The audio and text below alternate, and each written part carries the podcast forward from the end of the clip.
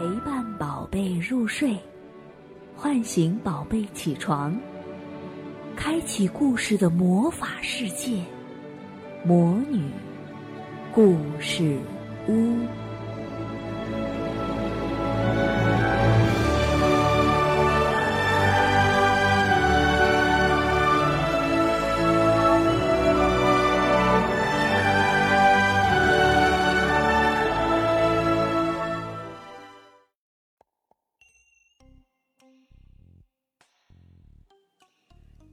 雨中的小红伞，滴答滴答。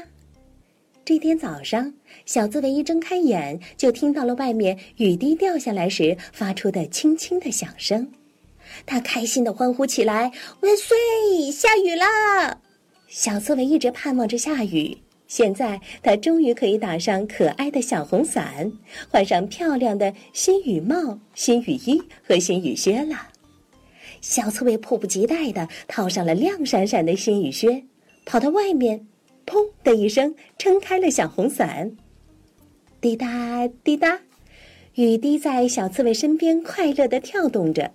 嘿嘿，太棒了！小刺猬高兴极了。它一会儿转动雨伞，一会儿跳进积满雨水的小水坑，溅起一片片的水花儿。嗯，我能在你的伞下躲躲雨吗？哎，是谁在说话？小刺猬扭头四下张望，看见了不远处被雨水淋得浑身湿透的小鼹鼠。天哪，你都淋湿了！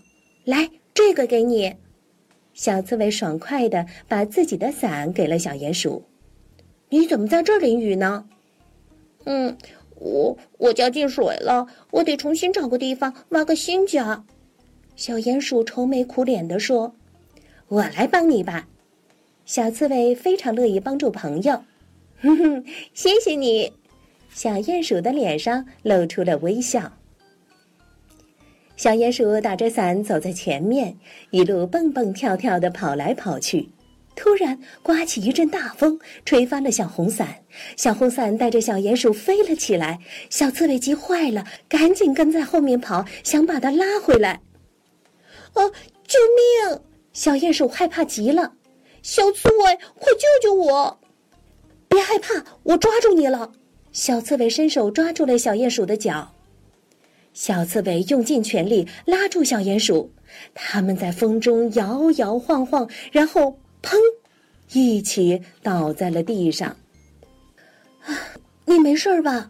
小刺猬一边从地上爬起来，一边问。小鼹鼠点点头说：“嗯。”我没事儿，今天的风真大，我们还是明天再找地方做新家吧。小刺猬回答说：“好吧，今天晚上你就住在我家，明早我们再出来。”他们正准备回家的时候，忽然又刮起了一阵风，把他们高高的卷起，他们像秋风中的树叶一样，在空中忽上忽下，雨伞扑通一声落在了小河里。小刺猬刚好跌进了雨伞，可是小鼹鼠却没那么幸运，它直接掉进了河里。啊！救命啊！小鼹鼠拼命的在水底挣扎，着急的呼救：“快快把手给我！”小刺猬大声的喊道。小鼹鼠终于爬进了雨伞，小红伞在河水中浮浮沉沉，顺流而下。啊！谢谢你，小刺猬。小鼹鼠冻得缩成一团，直打哆嗦。